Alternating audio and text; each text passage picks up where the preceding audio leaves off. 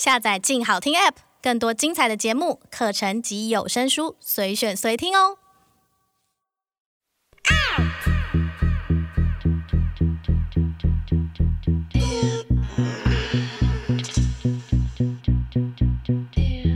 收藏之，阅读之，用耳朵阅读，聊天一个人的收藏。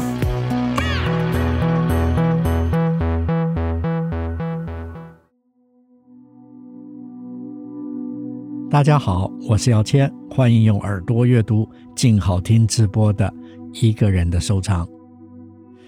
上一集我们谈到了邱堤，这位我认为非常重要的华人女性艺术家，她是觉兰社一个影响中国当代艺术发展的画会里的唯一女性画家，也是唯一获得觉兰社奖的艺术家。这可是觉兰社四次画展中唯一一次颁奖。觉兰社是一九三二年成立的，但也只短短的三年半寿命。他举办了四次画展之后就解散了。觉兰社从他的名字就可以感受到其中的内核精神啊，充满了气魄，有一种力挽狂澜之感啊。当时参加的除了发起人庞勋琴、倪宜德之外，还有林风眠、吴大羽、王继远这些有名的艺术家，甚至当时旅居上海的台湾艺术家陈澄波，还有上海艺术家陈抱一、关良、魏天林、丁衍庸、赵无极、李仲生等等。这一群后来都是非常有名的艺术家们，都是当时的成员。有的则是响应成为盟友。那时候的上海与巴黎画派时期的巴黎是很像的，唯一不同的是，当时这些年轻有志的艺术家们，对于华人艺术界的颓废精神是很不以为然的。因为当时的艺术圈里充满了社交迎合之气，他们认为艺术是一种追求，而不是一种媚俗。这似乎也是画会积极要传递的重要精神。这些热情的年轻艺术家，在第一回联展时发表了《绝蓝色宣言》，他们在宣言中提及。环绕着我们的空气太沉寂了，太平庸，太庸俗，包围在我们的四周。我们必须承认，绘画绝对不是自然的模仿者，也不是死板板的形骸的反复。我们厌倦一切旧的形式、旧的色彩，厌恶一切平凡的低级的技巧。我们要用新的技法来表达新时代的精神。这似乎也是一种宿命吧。每一代的年轻艺术家总是要与上一代已形成的审美做对决的勇气。这样的对决，有的成功，有的虽然在当时是失败了，但却深深地影响了后来。觉兰社虽然仅有短短的三年寿命，却改变了整个华人在艺术上的阅读。和在创作上的思维。当时，邱提参观了觉兰社的第一次展览，遇见了庞勋琴，最终与发起人庞勋琴结缘为夫妻。在觉兰社最后第四回的展览中，邱提作品就在那一次的展览里被评选为第一名。那是一幅静物绘画，可惜原作已经失传，找不到了。在存档的黑白照片中可以看到，在一块方形的染布上有一个盆栽，而染布是充满的来自于民间雅致的艺术气息。对应着盆中的植物是紫苏，红色的叶子，黑白剪纸般的染布。一反常态的摆设奇观，却表现出另一种恰如其分的力量，不张扬，不过激，却很清清楚楚地表达新的美术态度。这件作品引起了当时许多的讨论，甚至参与的艺术家们也都一致地认为，这件作品是那次展览里最好的作品。因此，在展览之后给予了金牌。今日再看邱婷少数流传于世的原作时，都可以感受到，在那个时代，邱婷是如此的独特和超越时代的表达力。这也表现出只有他才有如此举重若轻的绘画力。这种表达力绝非表现在技巧之上，更多是一种精神之上的气质。邱提流传于世的作品很少，还有其他的原因。这也让我想起另外一对文人伉俪的故事。前几年看一篇报道，写到诗人余光中先生的夫人曾经说过，在家里最好只有一位艺术家吧。于是于夫人选择从事一些文教工作，而不再书写。邱提也是，他支持先生庞薰琴的艺术创作和一些文化美术的研究。在战争时期，家中还有幼儿的情况之下，他只好减少，甚至到停止创作了。这也造成他流传于世的作品只有在家中发现的那二十一件画作的原因。在那段战争的日子里，他积极参加了许多文化与救国的行动，还组织了一些女性有志之人从事的手艺活来贩卖募捐，支持当时战争所需。邱提曾在战时缝制了数百个布娃娃义卖，捐赠给慈善机构进行募捐。邱提的女儿庞涛老师的回忆里提到，纵然当时那些娃娃显得特别的古怪，却被大家大为赞赏。其中有一件目前收藏在上海博物馆的画作里，画了一个至今看来都充满的很当代感的布娃娃，似乎都可以。闻得到那时候属于秋提的生活气息和那个时代的气味。秋提与庞新琴成为夫妻之后，其实开始也常有创作的。纵然他们身处于战事，中日战争，经常因为避难而不断的搬家。我看过一篇文章提到。庞薰勤与他的夫人邱提一起画同一盆向日葵。向日葵可以说是很多艺术家心中对于梵谷所画的向日葵的延伸创作选题，是一种心中对于静物绘画的一种指标性的重塑。夫妻俩各自画完之后，庞薰琴说。他画的向日葵远远不及邱提所画的那幅。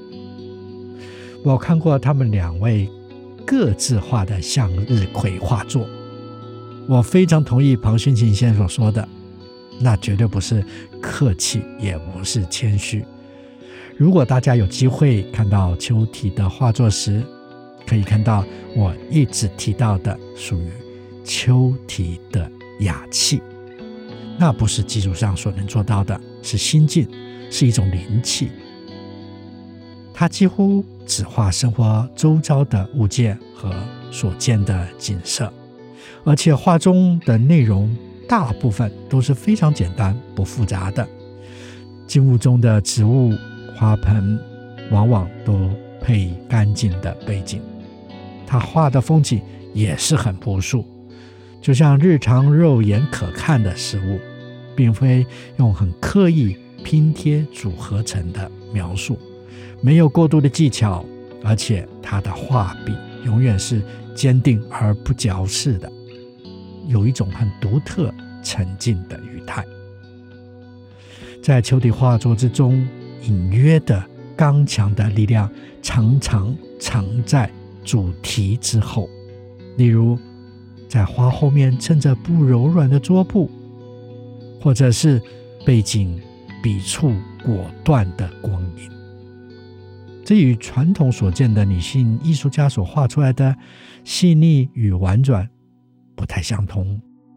就像前面提到的，她画的娃娃，她画的花，她画的花瓶，似乎每件物件都有着属于秋堤个人性格的对照，这些都没有过多的唯美渲染，画笔明确而自制，不借景抒情的那种伤怀，都是朴素的、客观的，在清淡之中留下耐人寻味的空间。这也是少有的艺术自觉，生活处处是艺术。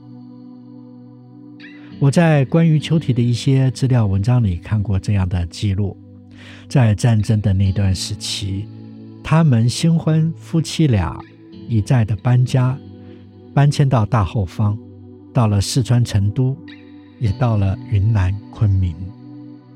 随着居住环境的不同，常常秋堤就当地所能取的植物画回来画画，这些都可以在。秋堤的画中找到一些蛛丝马迹，读到他那时候的生活，一位艺术家自然而然的情境。接下来，我与大家分享我收藏的一件秋堤的画作，那是曾在纽约展览三代女画家作品展中的其中一件《七河与月季》。我后来也在沥青文教基金会登的一篇文章里才知道，当时的月季花旁那个七盒是漆器名家沈福文先生制作的作品。沈福文先生是中国现代漆器历史发展中非常重要的人物，在画作里，花盆下面放置着乐谱。而延伸在画外，可能还有一把属于他们夫妻常常把玩的乐器——曼陀林。从这幅画，我们可以看到，在一个战争时代，没有电、没有水、没有足够收入的生活里，艺术夫妻俩的生活还是充满了音乐、绘画、鲜花。精神的思量。这幅《七河与月季》，月季花粉嫩的颜色和漆器深沉的颜色对应着，背景似乎是一块烫过的布幕，刚硬不柔软的背景，这也凸显了一轻一重的前景主物件。在美国艺术杂志《Art in America》和《Art Press》的艺术评论家艾琳诺尔·哈特尼曾经这样描述过：秋体的每一件作品都是艺术自由的宣言，赞扬着他的生活、他的发现，在这些朴素的静物、花卉的细节，充实而且耐人寻味，同时。他还对西洋绘画的三度空间与造型有着很深入的研究。他从水墨绘画的抽象性中走出。作品中，他喜欢深红、橘黄和各种绿，在与中性色彩的环境对比，提示了他努力挖掘色彩中的感情力量。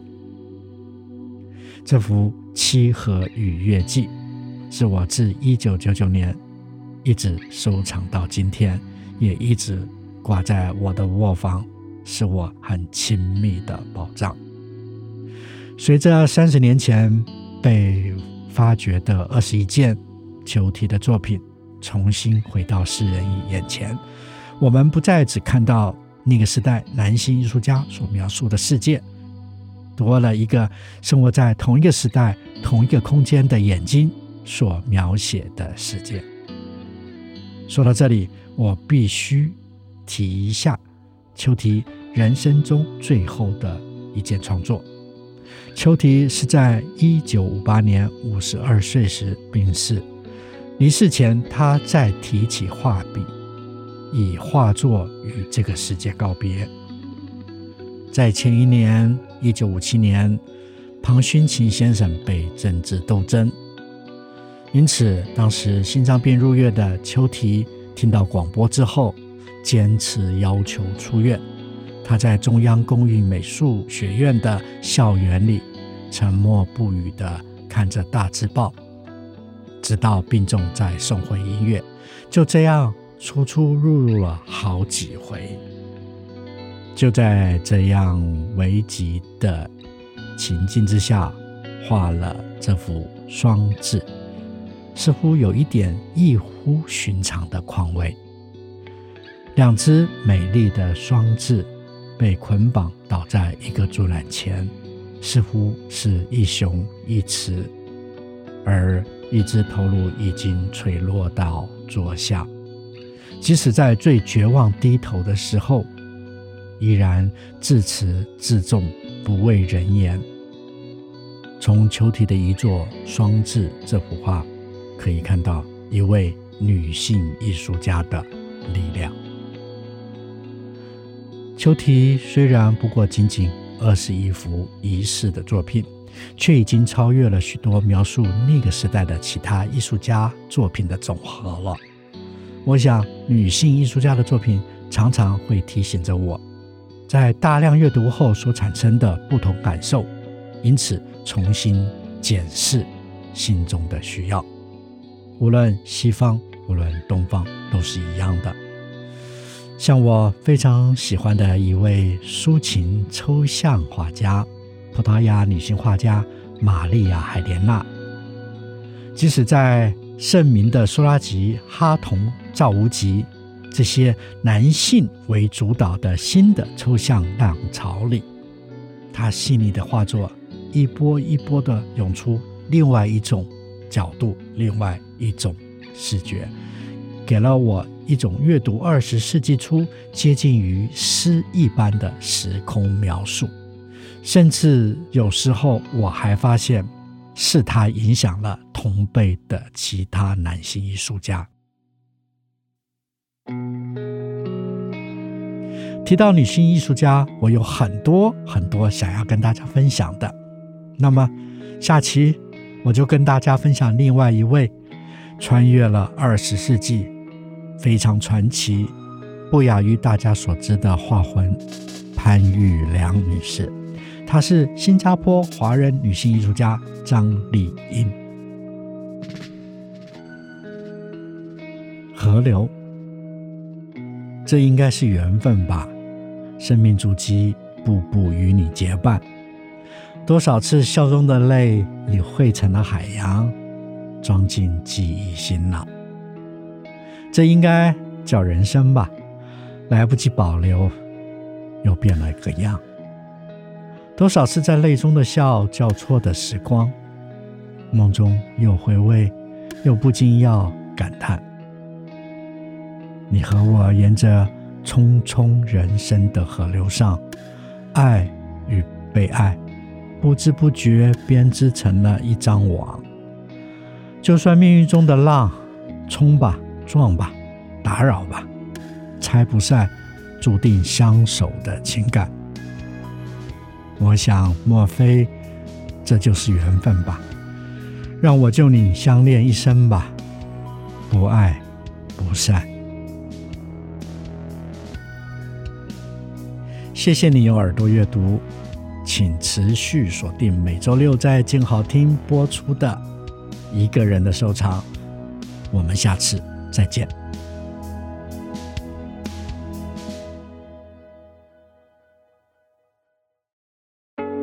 想听爱听，就在静好听。